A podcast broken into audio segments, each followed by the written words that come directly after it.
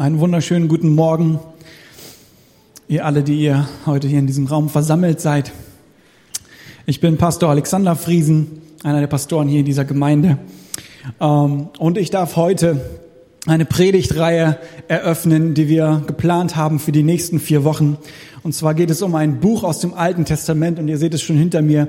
Es geht um das Buch Ruth. Ich hoffe, ihr habt schon große Vorfreude da ist richtig was drin, da können wir richtig was mitnehmen von dem, was Gott für unser Leben ähm, bereitstellt. Gedanken und Wahrheiten, nicht einfach nur Gedanken und gute Ideen, sondern Wahrheiten, die für unser Leben essentiell wichtig sind. Okay. Ich möchte gerne starten. Seid ihr bereit? Könnte ich vielleicht ein bisschen mehr Licht im Raum bekommen, damit ich die Leute, zu denen ich spreche, ein bisschen besser sehen kann? Das wäre lieb. Dankeschön. Okay. Ähm, genau, die Geschichte von Ruth ähm, spielt in der Zeit, in der ähm, Israel von Richtern regiert wurden. Ja, Richter waren in dieser Zeit weniger juristische Personen, wie wir es heute kennen, sondern vielmehr politische und militärische Leiter. Und es war eine sehr, sehr dunkle und blutige Zeit in der Geschichte Israels. Ja, wir sehen es in der, überliefert in der Bibel, die dann sagt über diese Zeit, dass in dieser Zeit das Volk Israel sich von Gott abwandte und jeder einfach dann nach dem lebte, was er für richtig oder falsch hielt. Ganz wilde Zeiten. Und im Grunde verlief die Geschichte in dieser Zeitepoche nach einem und denselben Muster. Das Volk Israel war gesegnet von Gott und hatte alles im Überfluss, weil er sie gesegnet hatte. Aus diesem Zustand heraus haben sie sich gedacht, wofür brauchen wir eigentlich Gott? Es geht uns doch gut. Also wandten sie sich von Gott ab und wandten sich anderen Göttern zu, anderen Völkern zu. Und Gott, sie distanzierten sich von Gott und daraufhin distanzierte Gott sich von ihnen. Und er zog auch seinen Segen zurück aus ihrem Leben. Und somit zog Leid ein in ihr Leben und Unterdrückung. Das Volk litt und wollte wieder zurück zu Gott. Sie riefen zu Gott, Gott hörte ihr Gebet, er baute einen neuen Leiter auf, ein, der das Volk, einen neuen Helden sozusagen, der das Volk befreien sollte und als Richter über Israel dann regieren sollte. Bis das Volk sich wieder anderen Göttern zuwandte und so wiederholte sich diese Spirale immer wieder.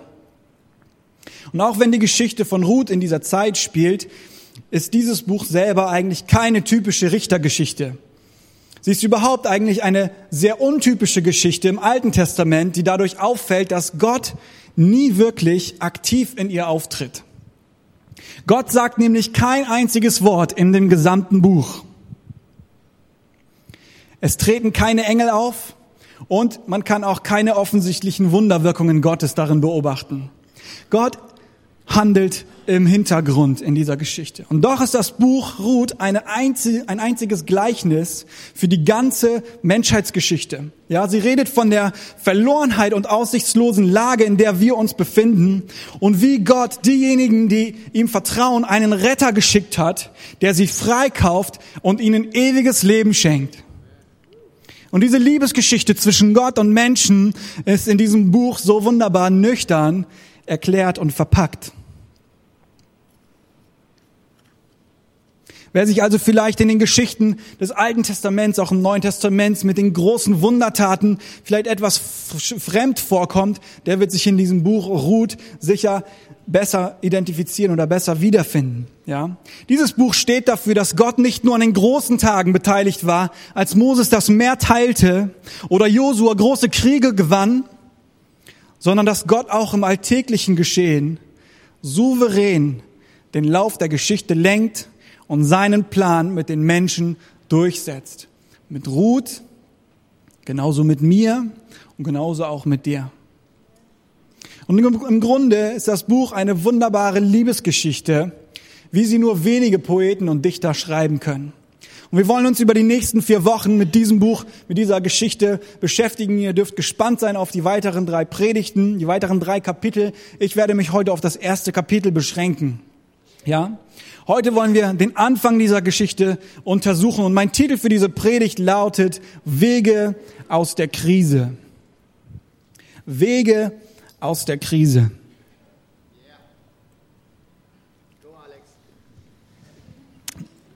Danke, Michi. Wollen wir los? Wege aus der Krise. Ruth 1. Ich habe ja bereits erwähnt, dass das Buch recht nüchtern das wahre Leben widerspiegelt. Und so finden wir uns im ersten Kapitel in einem Kernthema, das auch unser Leben heute, uns in unserem Leben heute sehr gut bekannt ist. Jeder von uns, würde ich behaupten, ist schon mal durch eine Krise gegangen. Jeder von uns hat Berührung mit Leid in seinem Leben gehabt. Und vielleicht steckst du gerade heute in einer Krise. Vielleicht eine kleine Krise, vielleicht die größte Krise, die du je in deinem Leben hattest. Und jeder hat seine Berührung gemacht mit Leid. Der eine mehr oder der andere weniger. Der eine auf die eine Art und Weise und der andere auf die andere Art und Weise. Und wir alle haben schon so viel vom Leben gelernt. Es wird nicht die letzte Krise gewesen sein. Richtig? Wir wollen also heute auf das erste Kapitel von Ruth schauen und wir wollen schauen, was für Wege es aus der Krise gibt. Lass uns gemeinsam lernen, welche Wege es gibt, wenn es nicht gut läuft im Leben. Ruth 1, Verse 1 bis 22. Wir stehen bei uns in dieser Gemeinde auf, wenn wir das Wort Gottes lesen. Es wird ein bisschen länger dauern, aber ich mute euch so viel zu. Ja, wenn ihr stehen könnt, steht bitte mit auf. Wenn das für euch ein gesundheitliches Problem ist oder so, habt die Freiheit, bitte sitzen zu bleiben. So, wir wollen lesen gemeinsam. Zu der Zeit, als die Richter in Israel regierten, verließ ein Mann aus Bethlehem in Juda das Land, weil eine Hungersnot ausgebrochen war. Zusammen mit seiner Frau und seinen beiden Söhnen zog er ins Land Moab, um sich dort als Fremder niederzulassen. Der Name des Mannes war Elimelech und seine Frau hieß Noomi. Ihre beiden Söhne hießen Machlon und Kilion. Sie gehörten zur Sippe Ephrat aus Bethlehem im Land Juda. Als sie das Gebiet von Moab erreichten, blieben sie dort. Und eines Tages starb Elimelech und Noomi blieb mit ihren Söhnen allein zurück. Die beiden heiraten, heirateten moabitische Frauen. Die eine hieß Orpa, die andere Ruth. So lebten sie etwa zehn Jahre dort. Dann starben auch Machlon und Kilion. Noomi blieb allein zurück, ohne ihren Mann und ohne ihre Söhne. Eines Tages hörte Noomi im Land Moab, dass der Herr sich seinem Volk wieder gnädig zugewandt und ihm Nahrung geschenkt hatte. Darum beschlossen Noomi und ihre Schwiegertöchter von Moab wegzuziehen und in Noomis Heimat zurückzukehren. Zusammen mit Orpa und Ruth verließ Noomi den Ort, an dem sie gelebt hatte, und sie machten sich auf den Weg, um nach Juda zurückzukehren. Unterwegs allerdings sagte Noomi jedoch zu ihren beiden Schwiegertöchtern, geht lieber zurück nach Hause zu euren Müttern. Der Herr vergelte euch eure Liebe, die ihr euren verstorbenen Männern und auch mir entgegengebracht habt. Er schenke jeder von euch ein neues, ruhiges Zuhause in einer zweiten Ehe. Dann küsste sie sie zum Abschied und alle drei weinten laut. Nein, erwiderte, erwiderten Orpa und Ruth, wir wollen mit dir zu deinem Volk gehen. Aber Noomi entgegnete, kehrt lieber um, meine Töchter. Warum solltet ihr mit mir gehen? Kann ich denn noch weitere Söhne gebären, die euch heiraten könnten, wenn sie irgendwann groß genug dazu sind? Nein, meine Töchter, kehrt um, denn ich bin zu alt, um noch einmal zu heiraten.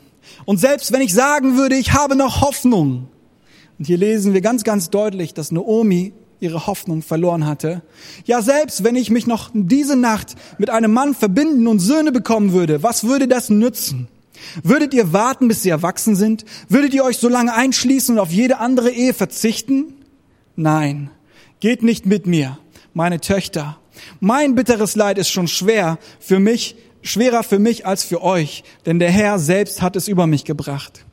Da brachen sie noch einmal in lautes Weinen aus und Orpa küsste ihre Schwiegermutter zum Abschied. Ruth jedoch bestand darauf, bei Naomi zu bleiben. Und dann sagt Naomi zu ihr, sieh doch, sagte Naomi, deine Schwägerin ist zu ihrem Volk und zu ihrem Gott zurückgegangen und du solltest ebenfalls umkehren und ihr folgen. Aber Ruth antwortete, und jetzt kommt der Hammer in dieser Geschichte. Ruth sagt, verlang nicht von mir, dass ich dich verlasse und umkehre. Wo du hingehst, dort will ich auch hingehen. Und wo du lebst, da möchte ich auch leben. Dein Volk ist mein Volk und dein Gott ist mein Gott. Wo du stirbst, da will auch ich sterben und begraben werden. Der Herr soll mich strafen, wenn ich zu Hause dass, wenn ich zulasse, dass irgendwas anderes als der Tod uns trennt. Hey, sowas sagt man eigentlich auf der Hochzeit. Als Naomi sah, dass Ruth fest entschlossen war, mit ihr zu gehen, bedrängte sie sie nicht weiter. Die beiden setzten ihre Reise fort. Als sie nach Bethlehem kamen, verursachte ihre Ankunft große Aufregung in der ganzen Stadt. Ist das wirklich Naomi? fragten die Frauen. Nennt mich nicht mehr Naomi, erwiderte diese, nennt mich Mara. Denn der Allmächtige hat mir das Leben bitter gemacht. Naomi ist hebräisch und bedeutet süß. Und der Name Mara ist hebräisch für das Wort bitter. Reich und wohlhabend bin ich ausgewandert und mit leeren Händen lässt mich der Herr heimkehren. Warum solltet ihr mich Noomi nennen, wenn der Herr mich so viel, mir so viel Leid zugemutet und der Allmächtige solches Unglück über mich gebracht hat? So kehrte Noomi aus Moab zurück, begleitet von ihrer Schwiegertochter Ruth, der jungen Moabiterin. Als sie in Bethlehem eintrafen, begann gerade die Gerstenernte. Ihr dürft euch setzen. Es gibt einen Menschen, den ich sehr, sehr lieb habe der es sich zur Gewohnheit gemacht hat, immer zuallererst die allerletzten Seiten eines Krimis zu lesen, weil er die Spannung während des Lesens sonst nicht aushalten kann. Und das ist nicht meine Frau. Ja?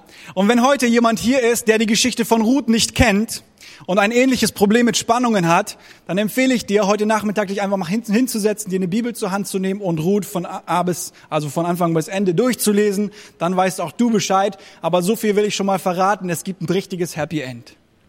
Okay? Okay, aber zurück zum ersten Kapitel. Was für eine Krise, oder? Was für eine Krise. Wir haben ja mit Krisen begonnen.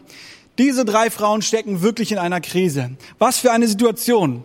Gleich am Anfang dieser Geschichte finden wir drei Frauen, die vor einem riesigen Scherbenhaufen in ihrem Leben stehen. Und ich weiß nicht, ob es uns allen so bewusst ist, aber in der damaligen Zeit war es so ziemlich das, die schlechteste Situation, in die eine Frau geraten konnte. Der Mann, der war damals nicht einfach nur Liebhaber und Partner und hoffentlich auch guter oder bester Freund, nicht nur der Vater deiner Kinder, das allein ist schon ein herber Verlust in deinem Leben, wenn diese, dieser Partner verstirbt. Aber er war auch dein einziger Versorger. Eine Fra Frau ohne Mann war ein absoluter Sozialfall, weil die Berufe, die für einen Lebensunterhalt sorgen konnten, ausschließlich an Männer vergeben waren. Und die Familie war das einzige, einzige Sicherheitsnetz, das die Menschen damals besaßen, wenn es mal nicht gut aussehen sollte in ihrem Leben. Eine, Mann, die, eine Frau, die einen Mann gefunden hatte, hatte gleichzeitig einen Versorger gefunden, der ihr Einkommen sichert und ein Dach über den Kopf sichern würde. Er würde ihr auch die Rente sich, äh, sichern, wenn sie schwanger werden würde und ihm einen Sohn gebären würde. Auch das war die Pflicht eines Mannes. Und im jüdischen Volk gab es sogar noch ein Gesetz, dass wenn dein Mann sterben sollte, bevor er ein Mann sterben sollte, bevor er seiner Frau zumindest einen Jungen ähm, geschenkt hatte, war sein Bruder verpflichtet, sie zur Frau zu nehmen, um ihr stattdessen einen Jungen zu geben. Wenn man also ohne Mann und ohne Söhne dastand, konnte man nirgendwo hingehen. Denn die eigenen Eltern konnten dich auch nicht mehr versorgen. Zu denen konntest du nicht gehen. Die waren inzwischen selber auf die Versorgung ihrer Kinder angewiesen. Und stehen, hier stehen nun gleich drei Frauen, die nicht blutsverwandt miteinander waren. Das Leben hatte sie zusammengeführt und sie hatten zusammen alles verloren. Der Versorger von Naomi ist gestorben. Der Versorger von Orpa ist gestorben. Der Versorger von Ruth ist gestorben. Die Altersvorsorge von Naomi ist gestorben. Der Bruder des Mannes, der die Schwägerin im Notfall in sein Haus nehmen würde, um für ein Nachkommen zu sorgen, auch er war gestorben. Sie hatten wirklich alles verloren. Was für eine Krise. Was für eine Situation. Und ich glaube, jeder, der in seinem Leben schon durch Leid gegangen ist, durch kleines oder auch großes Leid, wird eine Frage kennen, die sich an dieser Stelle ganz offensichtlich und zu Recht in den Vordergrund drängt. Eine Frage, die sich mir als Leser dieser Geschichte stellt, wenn ich diese Geschichte so lese und eine Frage, die sich Naomi und ihre Schwiegertöchter ganz, ganz sicherlich gestellt haben. Und diese Frage ist, warum? Warum? Warum ich? Warum hat Gott das zugelassen? Warum hat Gott mich nicht davor bewahrt? Warum? Warum musste es so kommen? Das habe ich mir ganz anders vorgestellt. Warum befinde ich mich in dieser Situation? Warum? Und wisst ihr, interessant ist, dass wir hier in der Geschichte nie benannt bekommen, warum etwas geschieht. Ich weiß nicht, ob euch das aufgefallen ist, als wir das gerade gelesen haben. Wir werden im Dunkeln gelassen, warum eine Hungersnot in Bethlehem ausgebrochen ist. Wir wissen auch nicht, warum Elimelech plötzlich gestorben ist. War es ein Arbeitsunfall? War das ein Herzinfarkt? War er krank? War er kerngesund? Und woran sind die Söhne eigentlich so zeitgleich gestorben? Wie kommt das? Und das Buch Ruth gibt uns einige theologische Hinweise, mit denen wir anhand der Dinge, die wir im Alten Testament über Gott und seine Geschichte lernen, interpretieren können, was die Gründe waren. Im Alten Testament zum Beispiel haben Namen eine sehr, sehr große Bedeutung. Lass uns die mal anschauen, um hier vielleicht auf eine Spur zu kommen. Ja, lass uns mit Bethlehem anfangen. Die Geschichte beginnt ja mit Bethlehem. Bethlehem bedeutet das Haus des Brotes. Wir lesen also am Anfang, dass im Hause des Brotes eine Hungersnot ausgebrochen war. Wir lesen auch, dass es die Zeit der Richter war. Scheinbar ist es so gewesen, dass das Volk sich von Gott abgewandt hatte Gott sich von ihnen zurückgezogen hat und somit der Hausherr, ja, man könnte sagen, der Bäcker des Brothauses hat sich zurückgezogen und es gab kein Brot mehr. Und dadurch ist diese Hungersnot aus, aufgetreten.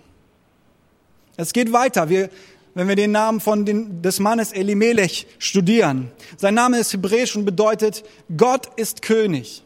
Ja, oder man kann auch übersetzen, mein Gott ist König. Und dieser Mann, der sagt, mein Gott ist König und der im Hause des Brotes wohnt, verlässt, verlässt, sobald es eine Krise gibt in diesem Haus, verlässt er dieses Haus und sucht ein anderes Land auf.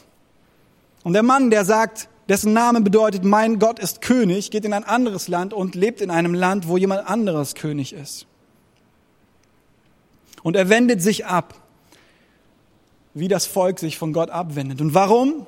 Weil er überleben möchte weil er nicht darauf vertraut, dass Gott ihn versorgen kann. Und was passiert? Der Hausherr entzieht seinen Segen. Er möchte weggehen, um zu überleben, und er stirbt. Nicht nur das, er hat auch seine Söhne mitgenommen und er hat sie weg von Gott geführt. Er hat sie weggeführt in ein Land, wo es nur moabitische Frauen gibt, die sie heiraten können. Machlon und Kilion. Die Übersetzung für Machlon und Kilion ist krank und zerbrechlich. Auch krank und zerbrechlich überlebten diese Reise von Gott weg nicht. Ja? Der Mann, der sagt, Gott ist mein König, verlässt das Haus des Brotes mit krank und zerbrechlich und sie verenden alle in der Abwesenheit Gottes.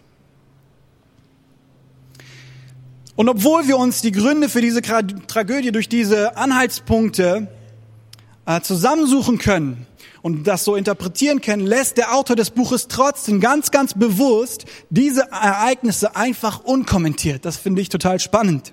Und ich glaube, dass er das tut, damit sich auch für uns als Leser die ganz offensichtliche Frage stellt, die auch Noomi und die Schwiegertöchter in dieser hoffnungslosen Zeit gequält haben muss.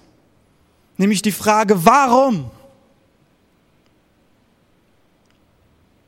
Warum hat Gott das zugelassen? Und Gott sagt im ganzen Buch kein einziges Wort. Die ganze Situation schreit nach Warum? Und Gott schweigt. Und ich glaube, einige von uns, wenn nicht viele von uns, kennen diese Situation in ihrem Leben wenn es schlecht geht und wenn wir in der Krise sind und wenn wir zu Gott schreien und wenn wir diese Frage in uns haben und diese Frage unser Herz anpocht und voranführt und wir mit dieser, mit dieser Frage zu Gott kommen und schreien, warum? Warum bin ich in dieser Situation? Warum diese Krise? Warum jetzt? Warum ich? Und ganz oft erleben wir, Gott schweigt. Gott antwortet nicht immer auf die Frage, warum. Und ich denke, wir können erst im Himmel eine befriedigende Antwort darauf bekommen, warum er nicht auf warum immer antwortet. Ja. Und die Frage ist aber total legitim. Ja. Die Frage ist legitim, sie ist gesund, sie ist natürlich, dass wir fragen, warum? Ja. Und wir dürfen mit all unserem Wehklagen, mit all unserer, äh, mit unserem schweren Herzen zu Gott kommen. Auch, ja, wenn, wenn wir, wenn wir negative Gedanken haben, unterdrück das nicht, bring das zu Gott. Bitte. Aber warum? Wir müssen erkennen, dass Warum uns nicht aus der Krise führen wird. Selbst wenn Gott auf Warum antworten würde, würde das nicht immer bedeuten, dass es uns aus der Krise führt. Selbst wenn die Frauen hier eine Antwort auf ihre Frage bekommen würden, heißt es nicht, dass sie dann wüssten, was der richtige Weg ist, um aus der Krise zu gehen. Deswegen müssen wir eine Fra andere Frage stellen, ihr Lieben. Wir müssen eine andere Frage stellen. Auch wenn Warum berechtigt ist, wenn wir raus aus der Krise wollen, müssen wir eine andere Frage stellen. Und diese Frage lautet, wie gehe ich mit dieser Krise um? Lass uns nicht zurückschauen und jammern und ja, an uns, an dieser Situation zerbrechen, sondern lasst uns nach vorne schauen und fragen, wie gehe ich damit um? Denn da ist die Möglichkeit, aus der Krise rauszukommen. Da ist die Möglichkeit, gut oder schlecht zu handeln und nicht nur in diesem Warum zurückzubleiben. Hey, und wenn du Leid in deinem Leben erlebt hast, so dass andere Menschen das mitbekommen haben, dann hast du sicher schon erlebt, dass Menschen zu dir gekommen sind mit guten Ratschlägen, mit Tipps, für deine Situation. Ja, sie haben es vielleicht gut gemeint, aber all diese Dinge haben dir nicht wirklich weit, weitergeholfen. Vielleicht haben diese Dinge dich sogar verletzt, weil sie oberflächlich waren, weil sie nicht wirklich die Tiefe deiner Situation getroffen haben. Und ich möchte dir heute Morgen sagen, ich möchte nicht mit billigen Tipps zu dir kommen. Und ich möchte dir auch nicht mit meiner Weisheit kommen, aber ich glaube, dass Gottes Wort uns hilft, um aus der Krise zu kommen. Dass Gottes Wort da ist, um uns zu helfen in unserem Leben, in unserem alltäglichen Leben. Und ich möchte mit euch gemeinsam in diese Geschichte jetzt reinschauen und ein Fazit rauszuholen aus dieser Story, das uns hilft, Wege aus der Krise zu finden. Kommt ihr mit? Seid ihr bereit? Also lasst uns die Wege aus der Krise untersuchen aus dieser Geschichte, die wir hier finden.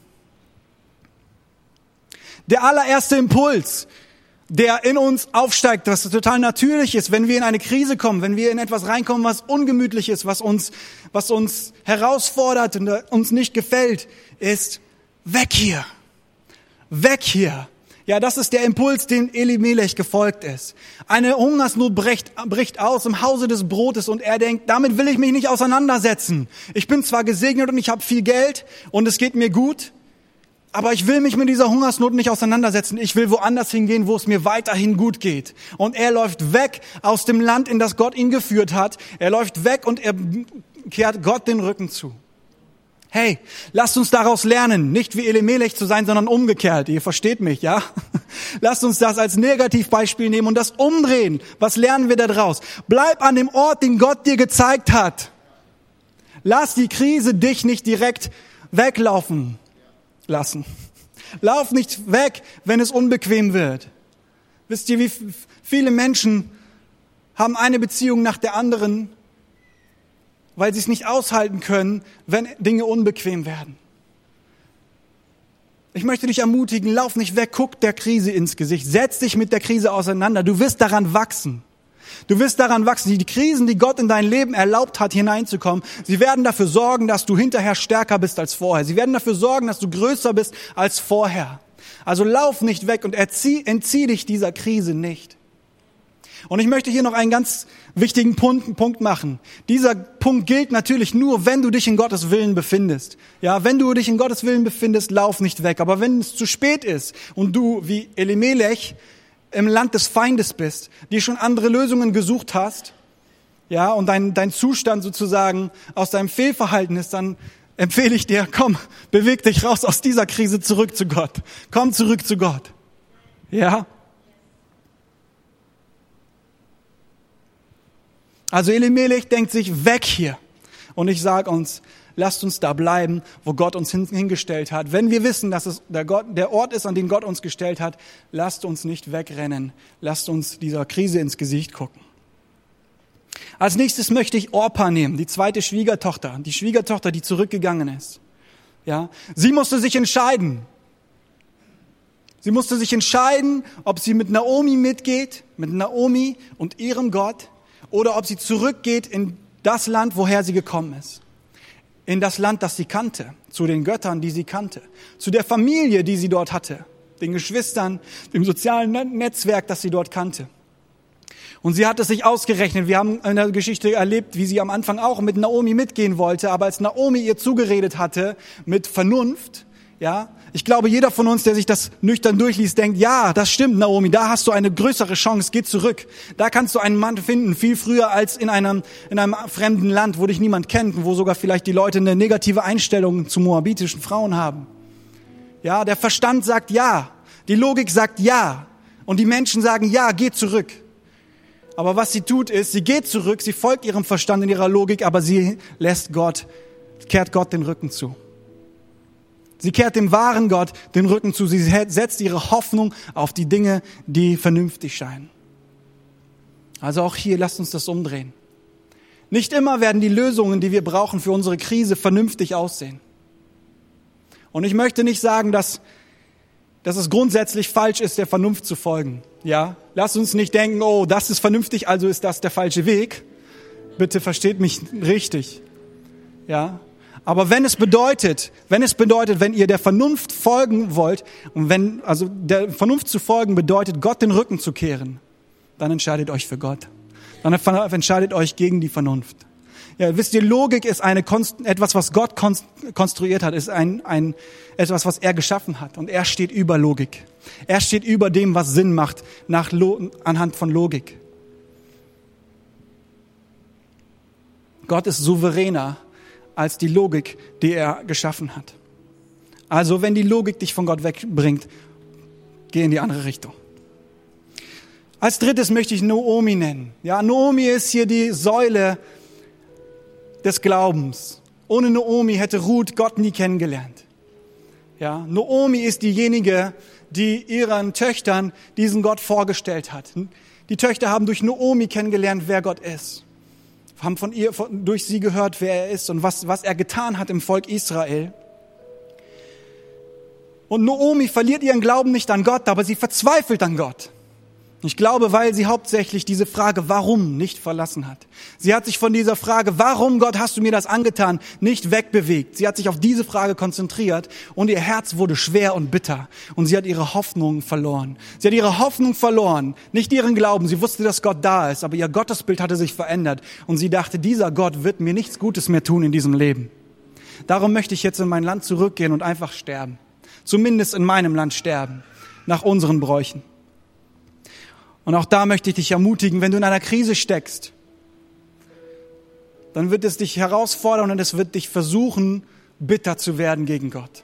Bitterkeit wird aufstehen und sagen, klag diesen Gott an. Das hast du nicht verdient. Klag diesen Gott an. Warum lässt er das zu, wenn er gut, doch, wenn er doch gut ist? Ich möchte dich ermutigen, halte an der Hoffnung fest. Wisst ihr warum? Weil Gott ist souverän. Gott ist souverän, er verändert sich nicht. Er war gestern derselbe, er ist heute derselbe und er wird morgen derselbe bleiben. Gott ist souverän und das Einzige, worauf wir uns verlassen können, das Einzige, worauf wir uns verlassen können, ist, dass Gott sich nicht ändert und seine Liebe zu uns ändert sich nicht. Sein Wohlgefallen uns gegenüber verändert sich nicht. Er wird zu uns stehen bis ans Ende der Tage und am Ende werden wir sehen, egal wie lange die Krise dauert, am Ende werden wir sehen, Gott ist, ist bei uns geblieben. Auch wenn kein Wunder geschehen ist, auch wenn kein Engel aufgetreten ist, wenn Gott nicht in unser Leben gesprochen hat und wir das Gefühl hatten, Gott ist nicht da. Wir haben zu ihm warum geschrien und er hat nicht geantwortet. Er war da. Er ist da. Das ist Gott. Er ist treu. Er ist an unserer Seite, auch wenn wir ihn nicht sehen. Darauf können wir uns verlassen. Und jetzt habe ich noch Ruth. Ja, Ruth, die etwas Unglaubliches gemacht hat. Ein Mädchen aus einem Land, das Gott nicht kennt das andere Götter hat und das andere Rituale hat, andere Werte, andere Gesetze. Und sie lernt diese Frau Naomi kennen durch die Hochzeit ihres Sohnes oder durch die Ehe zu ihrem Sohn und lernt von ihr, wer dieser Gott ist. Und anstatt wie Orpa auf, ihr, auf den Verstand zu hören und zurückzugehen, dahin, wo es mehr Sinn macht, hat sie für sich eine Sache begriffen. Ich habe meinen Versorger verloren. Meine Schwiegermutter hat ihren Versorger verloren. Aber den Versorger, dieser Versorger, den haben wir nicht verloren. Dieser Versorger ist immer noch da und ihm werde ich meinen Rücken nicht zu, äh, äh, hinkehren. Ja, und so nimmt sie den Mut zusammen, guckt sich die, die beiden Situationen an und sagt, wenn ich zurückgehe, ja, dann stehen die Chancen besser für mich. Aber wenn ich in dieses Land gehe, mit Naomi mitgehe, dann gehe ich zu dem Versorger schlechthin, dann gehe ich zu dem Bäcker im Hause des Brotes. Ich möchte euch ermutigen, lehnt euch hinein in Gott, nicht zurück aus eurer Beziehung aus Gott. Und ein zweiter Bonuspunkt, den wir bei Ruth sehen, ist, Ruth hat sich entschieden, an Naomis Seite zu bleiben. Obwohl ihre Situation schlimm war, ja, sie wusste, Naomis Situation ist noch schlimmer als ihre und sie möchte mit ihr gehen und an ihrer Seite bleiben, selbst wenn Gott ihnen das ganze Leben lang kein, nicht neue Männer schenken würde. Sie würde mitgehen und sie würde mit ihr durch dieses Leid gehen, weil geteiltes Leid halbes Leid ist. Und Gott belohnt das. Deswegen auch da möchte ich dich motivieren oder in, äh, ermutigen, wenn du in einer Situation bist, in einer Krise steckst. Wir sind versucht, wenn es uns schlecht geht, nur um uns selber zu drehen. Nur auf unser, auf unsere Situation zu gucken und darauf zu hoffen, dass es uns bald endlich wieder besser geht. Ich möchte dich ermutigen, öffne deine Augen für andere Menschen in deinem Leben. Lass andere Menschen in dein Leben hinein und sei offen, auch ihre Nöte zu sehen. Es geht nicht mehr nur noch um dich, wenn es dir schlecht geht. Seh die Nöte anderer Menschen und gib dich in diese Nöte hinein, selbst wenn du selber auf ein Wunder wartest. Und auf die lange Sicht gesehen, verspreche ich dir, Gott wird auftauchen. Amen. Auch wenn Gott die Entscheidung von Ruth nicht gleich am Ort, an Ort und Stelle offensichtlich belohnt und sie nicht und sie und ihre Schwiegermutter von ihrem schweren Schicksal nicht direkt erlöst, lesen wir doch am Ende des Kapitels, bereits einen ersten Hinweis darauf, dass ihre Situation sich bald verändern wird. Da steht geschrieben, als sie in Bethlehem eintrafen, also als sie im Haus des Brotes eintrafen, begann gerade die Gerstenernte. Der Geruch von Gottes Versorgung liegt bereits in der Luft. Und wir dürfen gespannt sein, wie diese Geschichte weitergeht an den nächsten Sonntagen. Ich möchte dich aber heute, heute Morgen noch einmal herausfordern, bevor wir gleich den Gottesdienst schließen, wenn du in einer Krise steckst, lehn dich nicht zurück aus deiner Beziehung zu Gott. Wisst ihr, Naomi, das, was, äh, was Ruth zu Naomi gesagt hat, es war wie ein Eheversprechen, was sie ihr gegeben hat. Es war wie ein Eheversprechen, das sie Gott gegeben hat. Und sie hat ihren Bund mit diesem Gott festgemacht. Und da möchte ich dich ermutigen, deinen Bund mit Gott festzumachen. Wenn du in einer Krise steckst, lockere nicht deinen Bund, sondern macht diesen Bund fest. Fester als er zuvor war. Wisst ihr denn, der sicherste Ort auf dieser Erde ist, in Gottes Berufung zu stehen. Egal wie gefährlich die Orte sind, an die wir gehen, wenn wir in Gottes Willen unterwegs sind, kann es keinen sicheren Ort geben für unser Leben, weil er der souveräne Gestalter unseres Lebens ist. Wenn wir uns aus seiner Hand raus bewegen, dann wird's gefährlich.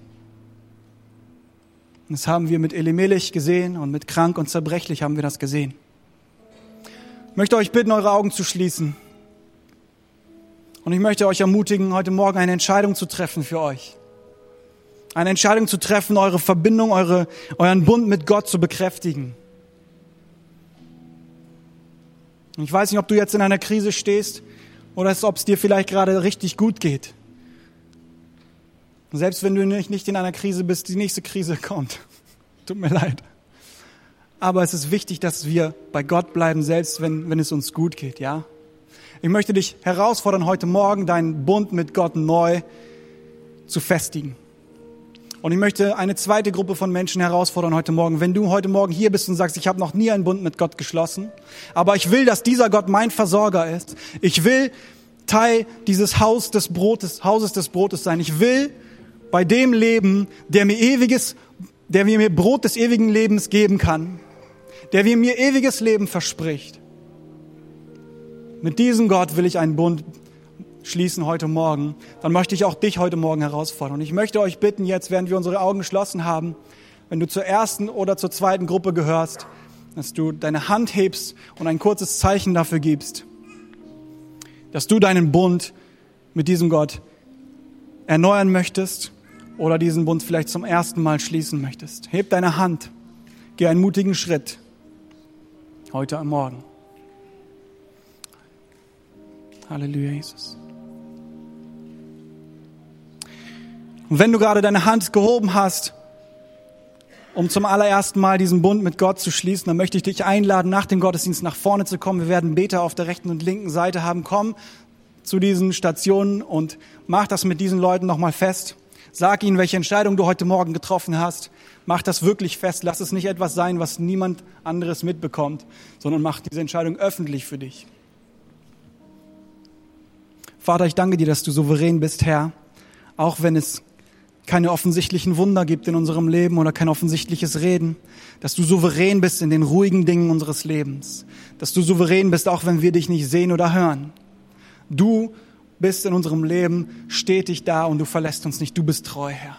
Und darauf können wir uns verlassen, egal was der Sturm sagt, egal was die Krise sagt, egal wie laut die Umstände in unserem Leben sind, du bist lauter.